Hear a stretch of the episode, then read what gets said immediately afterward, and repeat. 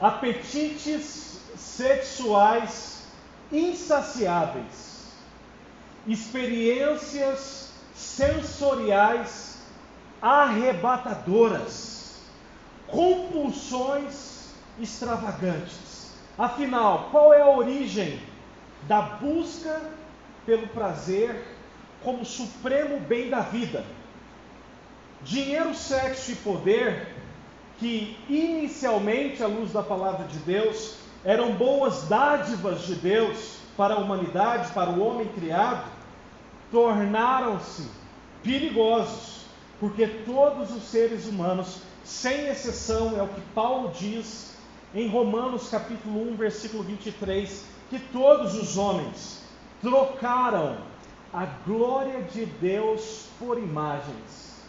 Isto é a afirmação de Paulo em Romanos capítulo 1, versículo 23.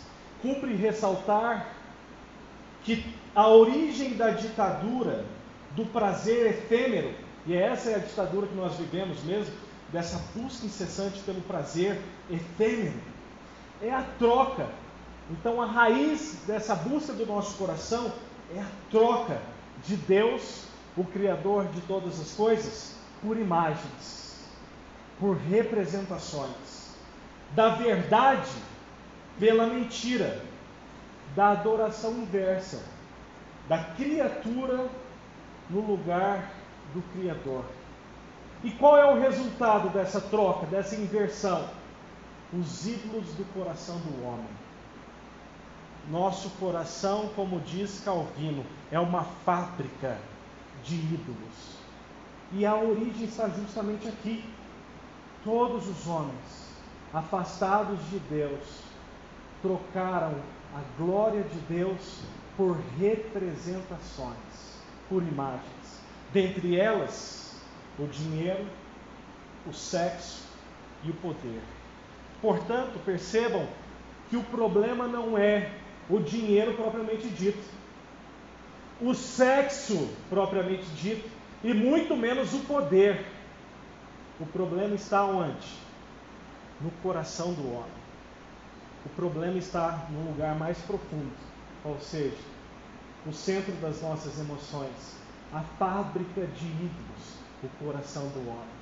Portanto, é, dinheiro, sexo e poder e qualquer outro ídolo que ocupa o centro, o lugar de Cristo por direito no nosso coração, são apenas sintomas, são apenas é, é, é, coisas periféricas que podem assumir outras formas semelhantes também, como a vaidade, a mentira, e Paulo traz um rol enorme de exemplos de ídolos do coração do homem em Romanos capítulo 1. Perceba então que este não é o problema. O problema é a idolatria. É o nosso coração afastado do nosso Deus, que troca Deus por, por imagens, a verdade por mentira. E nós temos o hábito de uma adoração inversa, qual seja, adorar coisas criadas e pessoas ou coisas no lugar do próprio Criador de todas as coisas, que é o nosso Deus. Eu convido você nessa noite, depois dessa breve introdução, a abrir comigo sua Bíblia, no livro de 1 Timóteo, capítulo 6, leremos dos versículos 3 ao 10. 1 Timóteo, primeira epístola pastoral de Paulo a Timóteo, capítulo 6, leremos dos versículos 3 ao 10. A palavra de Deus diz assim, leio na ARA, na Almeida Revista Atualizada. Se alguém ensina outra doutrina e não concorda com as sãs palavras do nosso Senhor Jesus Cristo e com o ensino segundo a piedade, é infatuado, nada entende, mas tem mania por questões e contendas de palavras, de que nascem inveja, provocação, difamações, suspeitas malignas, alterações sem fim, altercações sem fim, por homens cuja mente é pervertida e privados da verdade, supondo que a piedade é fonte de lucro. De fato, grande fonte de lucro é a piedade, todavia, com contentamento, porque nada temos trazido para o mundo, nem coisa alguma podemos levar dele, tendo sustento, com que nos vestir, estejamos contentes. Ora, os que querem ficar ricos caem em tentação e cilada, e em muitas concupiscências insensatas e perniciosas, as quais afogam os homens na ruína e perdição, porque o amor do dinheiro é raiz de todos os males, e alguns, nessa cobiça, se desviaram da fé e a si mesmos se atormentaram com muitas dores. Amém. Curve suas frontes e feche seus olhos e vamos orar. Pai, nós rogamos ao Teu Santo Espírito nessa noite que venha sobrenaturalmente sobre as nossas vidas, descortinando os nossos olhos espirituais, para que sejamos capazes de contemplar as maravilhas da Tua lei. Guia-nos a toda a verdade por amor do Teu próprio nome. E é em nome de Cristo Jesus que nós oramos. Amém. Quando nós voltamos nossos olhos para este texto, e o tema é dinheiro, o primeiro tema da série, e guarde essa informação, Paulo fala de quatro tipos de pessoas.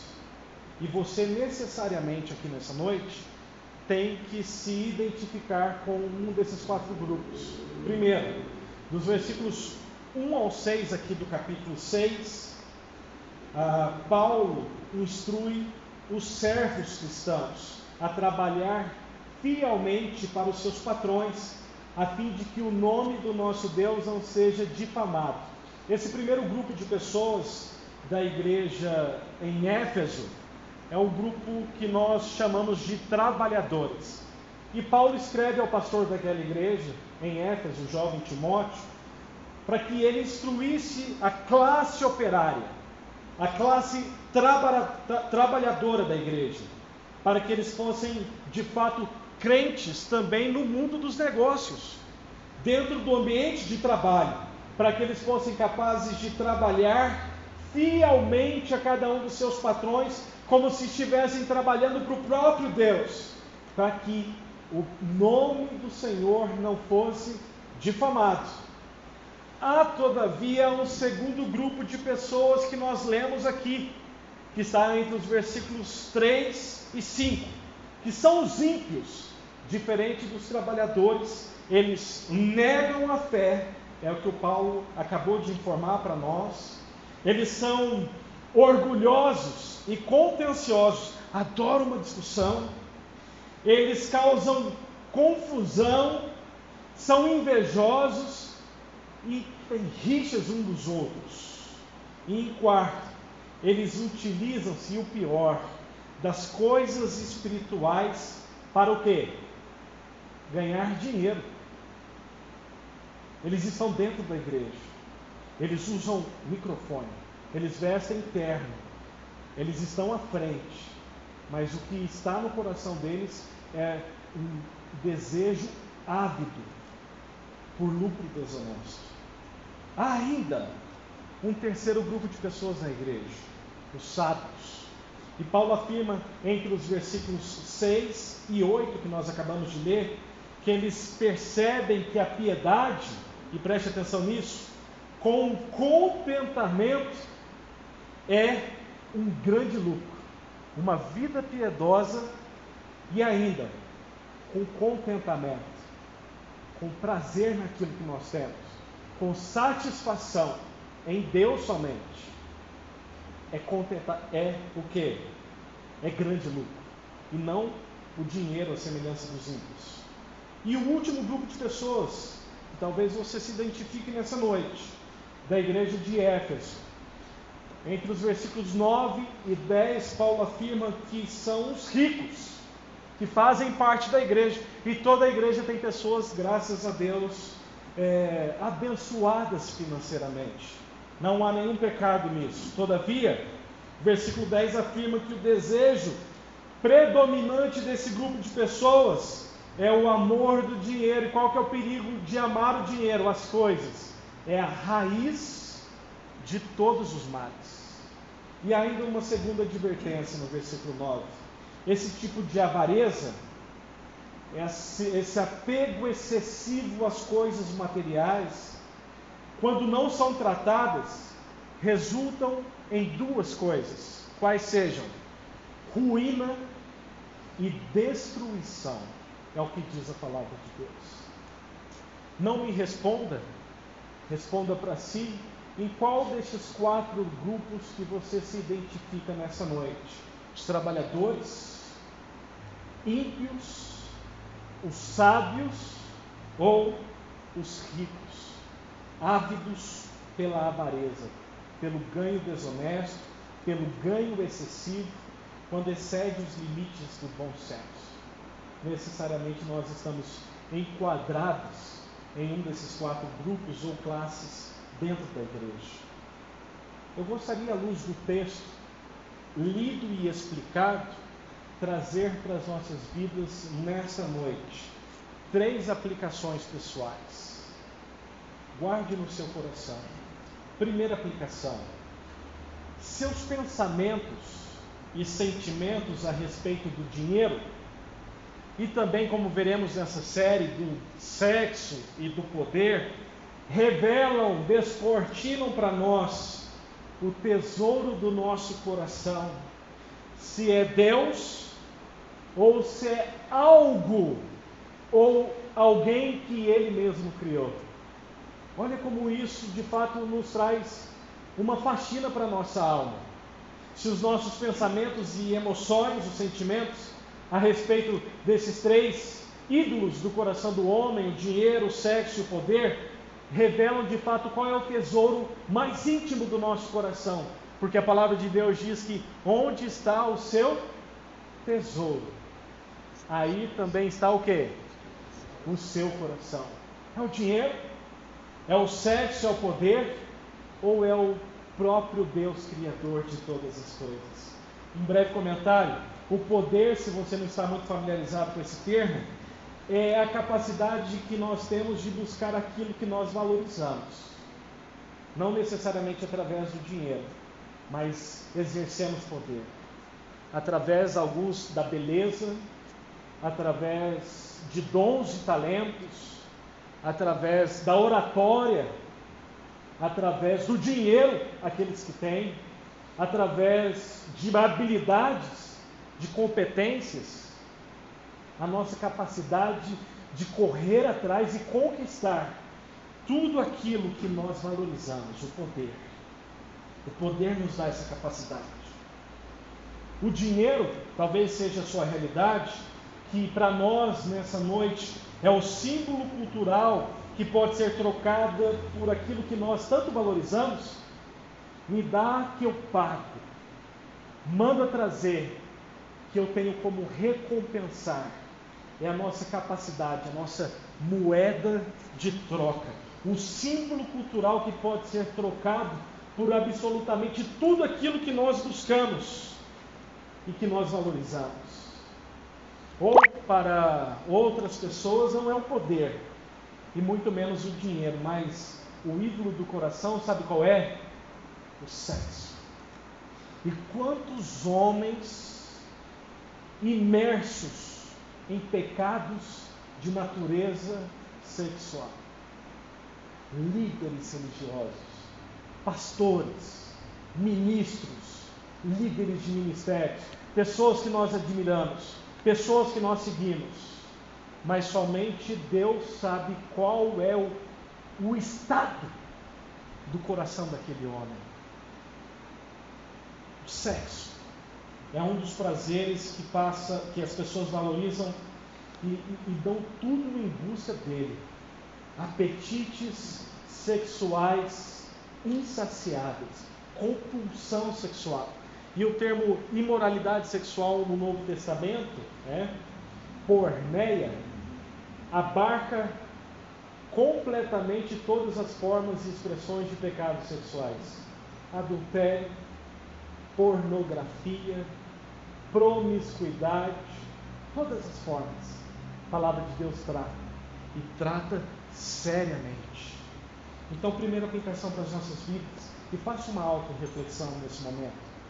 Seus pensamentos, sentimentos, emoções a respeito do dinheiro, do sexo, do poder, revelam de fato o tesouro do seu coração. Se é Deus ou se é algo que Ele criou. Responda para si. Você ocupa o seu pensamento, o centro das suas emoções e dos seus sentimentos. Estão em ter, em poder e possuir, ou em glorificar o Deus Criador de todas as coisas, o nosso Deus. Porque a Bíblia nos alerta que onde está o nosso tesouro, aí de fato é o endereço, é o CEP do nosso coração. Segunda aplicação para as nossas vidas, depois dessa autoanálise, não é apenas o homem rico. Se você entrou aqui achando que não tem dinheiro, então não é um problema seu. Nós aprendemos o texto de Paulo nessa noite, da palavra de Deus, que não é apenas o homem rico que está debaixo do domínio das coisas materiais, também são escravos, aqueles que, sem ter dinheiro, são infelizes por causa da falta do dinheiro. Uau! Agora Paulo nos nivela. Agora todos nós somos contemplados com a palavra de Deus. Por quê? Porque não são apenas os ricos que estão debaixo desse domínio das coisas à luz da palavra de Deus. Também são escravos do dinheiro. Aqueles que, na sua falta, sem ter o dinheiro, são completamente infelizes por causa da falta que ele nos faz. Estão percebendo que o problema é mais sério? O problema não é só dos, das pessoas que têm muito dinheiro, mas, sobretudo, da classe média alta, da classe média baixa, dos pobres, daqueles que não têm o que a palavra de Deus está dizendo. E aqui eu convido você a meditar numa das palavras mais sábias das Escrituras Sagradas, isso está em Provérbios capítulo 30, versículo 7. Preste atenção nas palavras. Duas coisas te peço, a oração de Provérbios, capítulo 30, versículo 7. Mas não me negues antes que eu morra. Afasta de mim a mentira e a falsidade. E olha só, guarde essa palavra no seu coração. É a palavra de Deus para as nossas vidas não me des a pobreza e não me des a riqueza. Dá-me o pão que me for necessário. Porque qual é o perigo de eu ser muito rico? Ou, pelo contrário, eu ser muito pobre? A palavra de Deus nos diz: para não suceder que, estando eu farto, rico, cheio, te negue, Senhor, e diga: Quem és tu, Senhor? Eu me esqueça do Deus, Criador de todas as coisas. Ou, por um outro lado, é o que diz o versículo 9 de Provérbios, capítulo 30, empobrecido, pobre agora, marginalizado, sem recursos, endividado, venha a furtar, a desejar aquilo que não é meu, que não me pertence, e profane o nome do nosso Deus. Uau! Vocês estão percebendo que o dinheiro diz respeito a todos nós? Que não é apenas o homem rico que está debaixo do domínio das coisas, também são escravos aqueles que, sem ter o dinheiro, são infelizes pela falta que ele nos faz. E a palavra de Deus nos diz nessa noite que estes dois extremos são campos minados entendo muito, nos esquecemos do nosso Deus. Quem é o Senhor? Ou entendo quase ou absolutamente nada, nós possamos desejar aquilo que não é nosso e profanar o nome do nosso Deus. De que lado você está? Terceira e última aplicação para as nossas vidas. E o texto termina de forma gloriosa. A piedade, guarde essa palavra no seu coração com contentamento é grande lucro. Esta é a chave do texto. É o que diz no versículo 6.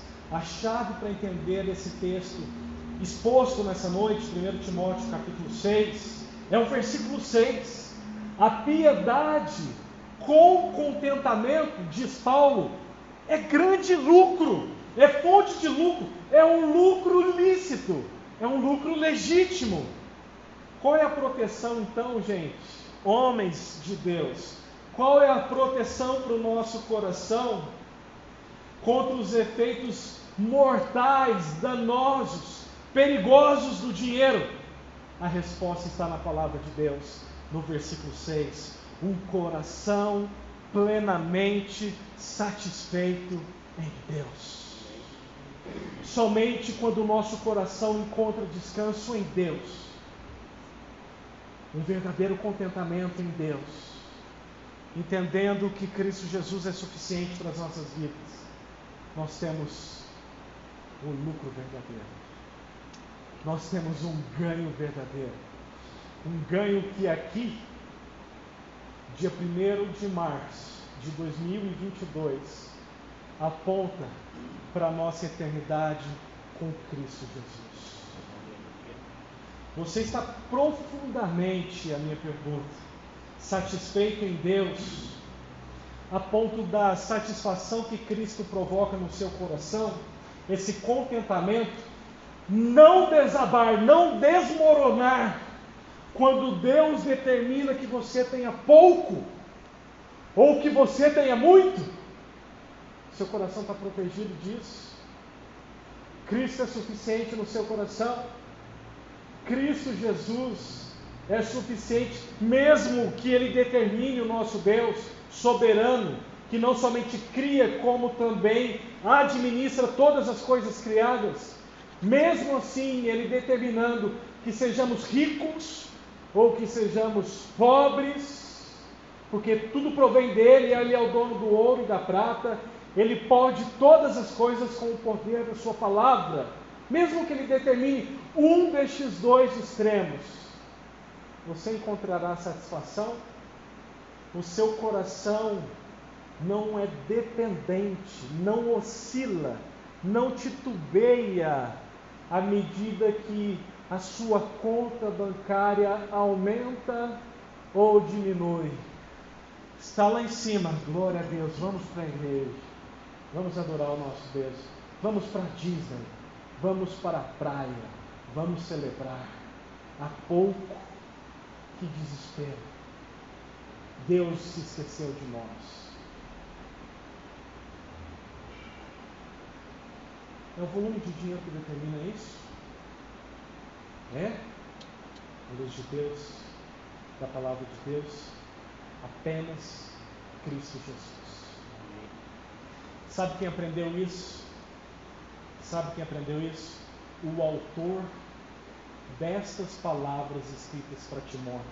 Paulo, ele afirma, e eu termino com este texto. Neste texto conhecido de cor pela maioria de vocês, Filipenses capítulo 4, versículo 11. Lembram-se das palavras de Paulo? Digo isto não por causa da pobreza, porque eu aprendi a viver contente. Contentamento lá de Timóteo capítulo 6, versículo 6. Aprendi a viver contente em absolutamente toda e qualquer situação.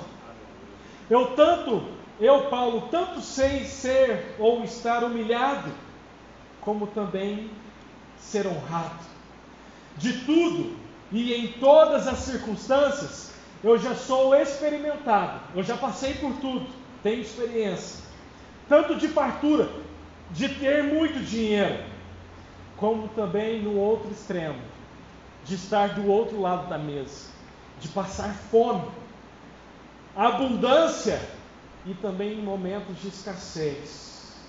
E ele termina de forma gloriosa no versículo 13, dizendo: Tudo posso naquele que me fortalece.